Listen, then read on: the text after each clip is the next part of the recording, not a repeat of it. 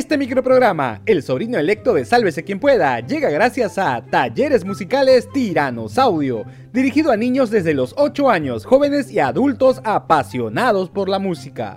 Y también estamos aquí gracias a nuestro Team Salvados, la comunidad premium de Sálvese quien pueda. Únete tú también desde 5SO. Sálvate y sálvanos. Jennifer estuvo en la fiesta de cumple del alcalde de Anguía. Uy, fue a buscar su tajada. ¿Cómo? Y Pepito Luna le cayó a la fiscalía. ¿No que no era cierto? Amigos, ahora sí, aquí empieza el micronoticiero más irreverente del YouTube Perú. Diego, mano, lánzala como anoche. El exministro de Vivienda, Heiner Alvarado, acudió a la Comisión de Fiscalización del Congreso para contar varias cositas que no se sabían. Una de ellas, la más reveladora, sobre su reunión con Pedro Castillo en la casa de Zarratea en Breña, York, antes de ser nombrado ministro. Ha visitado al presidente Pedro Castillo en el pasaje Zarratea. Lo visité antes de ser nombrado como ministro, una sola vez. Él me entrevistó para ver cuáles eran las propuestas que yo tenía para el Ministerio de Vivienda. El exministro también reveló que estuvo en el cumple del alcalde de Anguía, mi causa José Nenil Medina, y ahí entre los invitados, la piñata y las serpentinas, vio a nada más y nada menos que a Jennifer Paredes, la cuñadísima del presi Pedro Castillo. La gran pregunta es, ¿qué hacía la hermanita de la primera dama ahí? ¿O fue a pedir la tajada que le correspondía? De la torta nos referimos, mal pensados, bien estos son, ¿no? Por la comisión de fiscalización también desfilaron el alcalde de Aramango en Amazonas, Nilde Rubio, el alcalde de Tacabamba, Walter Aguip, quien negó que haya dado maquinarias de su MUNI para la construcción del helipuerto en la casa de los papás del presidente. Por ahí además estuvo el ex asesor de vivienda Salatiel Marrufo, que prefirió callar y no responder las 25 preguntas que le hicieron, se mantuvo mudo mi causa. Y también el alcalde de Cumba, Elvis Ramos. Es preciso mencionar que todos estos interrogatorios se dieron por el caso de presunta corrupción de obras que habrían sido dirigidas gracias al decreto de urgencia 102 que firmó Peter Castle, quien es indicado por la fiscalía como el cabecilla de una organización criminal.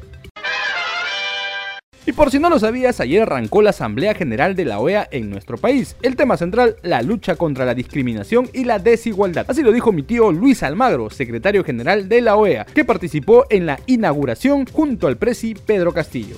200 años después de nuestra independencia, todavía seguimos siendo la región más desigual de todas. No se puede discriminar a nadie por ser eh, campesino de un lugar remoto, por la piel oscura, por, orientación sexual. Eh, ¿Qué, disparates son esos en este siglo XXI? A su turno, el jefecito de Estado cuestionó la concentración de las riquezas en manos de pocas familias. Ah, eso no suena conocido, ¿no? ¿No?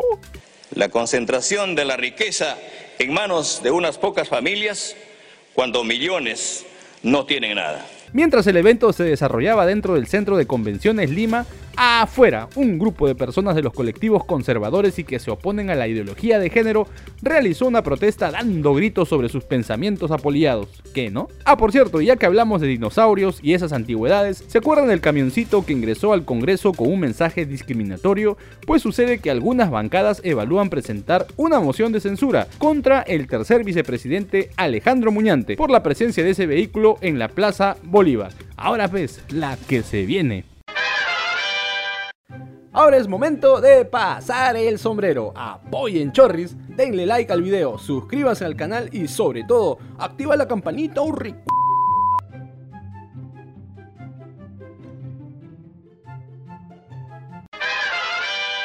Él dijo que no, pero al final fue sí la fiscalía decidió incorporar al ex candidato a teniente alcalde de Podemos Perú, José Luna Morales, en la investigación del caso Los Gangsters de la Política, por el presunto delito de crimen organizado y cohecho activo en agravio del Estado. ¿Y eso por qué, ah? Pues la tesis fiscal apunta a que Luna Morales, como integrante de una organización criminal encabezada por su API, el actual congresista José Luna Galvez, habría pagado coimas a los ex miembros del Consejo Nacional de la Magistratura, sí, los hermanitos, para que influyan en el nombramiento de Adolfo Carlo Magno Castillo para que sea jefe de la OMPE en 2017 y quien formalizó la inscripción de Podemos Perú, el partido de los Luna. Y recordemos que por todo esto Pepito se molestó mandando una carta notarial a la capitana Josefina Marvel. Ah, ah no, es Stausen, Stausen, claro, claro. Luego que ella le preguntara al entonces candidato Daniel Urresti en qué manos quedaría la Muni de Lima si tanto él como Lunita terminaban preciosos por sus tremendos líos con la justicia. En la última semana de campaña Lunita más indicada indignado que nunca, exigió que Josefina Tausen se retracte porque según él, la fiscalía no lo había incluido en ninguna investigación y era todo un santo varón. Lo cierto es que su proceso había sido suspendido en diciembre de 2020 porque en ese momento era congresista y gozaba de impunidad. Perdón, diré inmunidad. Parece que a Luna se le viene la noche. Y ya que mencionamos a la gentita del Ministerio Público, su jefecita, la fiscal de la Nación, Patricia Benavides, estuvo ayer por el Congreso en la Comisión de Presupuesto, donde expuso el presupuesto, obviamente, que le asignaron y soltó una frase que sabemos que viene con un codazo incluido para su mejor amigo, el presi Pedro Castillo. El Ministerio Público es una familia pobre en un país rico. Nos sentimos maniatados porque no tenemos lo principal, no tenemos el presupuesto. Pero con lo poco que tenemos hacemos maravillas. ¿La fiscal haciendo política? No, no sean mal pensados. Lo real es que Benavides dijo que la fiscalía necesita de un ingreso extra de 496 millones de soles para financiar el Plan Fiscal Cero, el fortalecimiento al Instituto de Medicina Legal, a los recursos humanos y un largo etcétera. Ahora la gran pregunta es, ¿el Congreso y el gobierno le darán lo que piden a esa pobre familia llamada fiscalía? No más pobres en un país rico, pues. ¡Ja!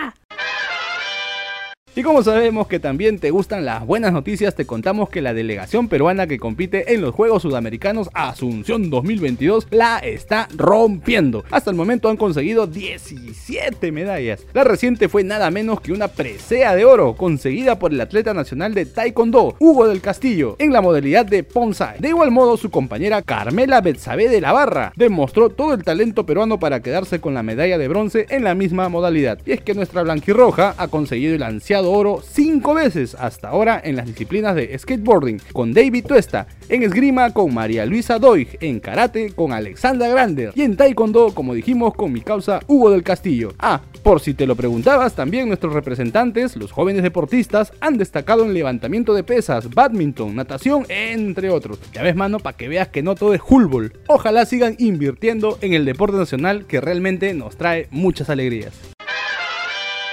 En Irán se está viviendo una verdadera revolución. Las mujeres han decidido desde hace 15 días no volver a usar el hijab o el velo que estaban obligadas a colocarse para cubrirse el rostro. Esto a raíz del asesinato de una joven a manos de la policía de la moral. Sí, manos, eso existe en Irán.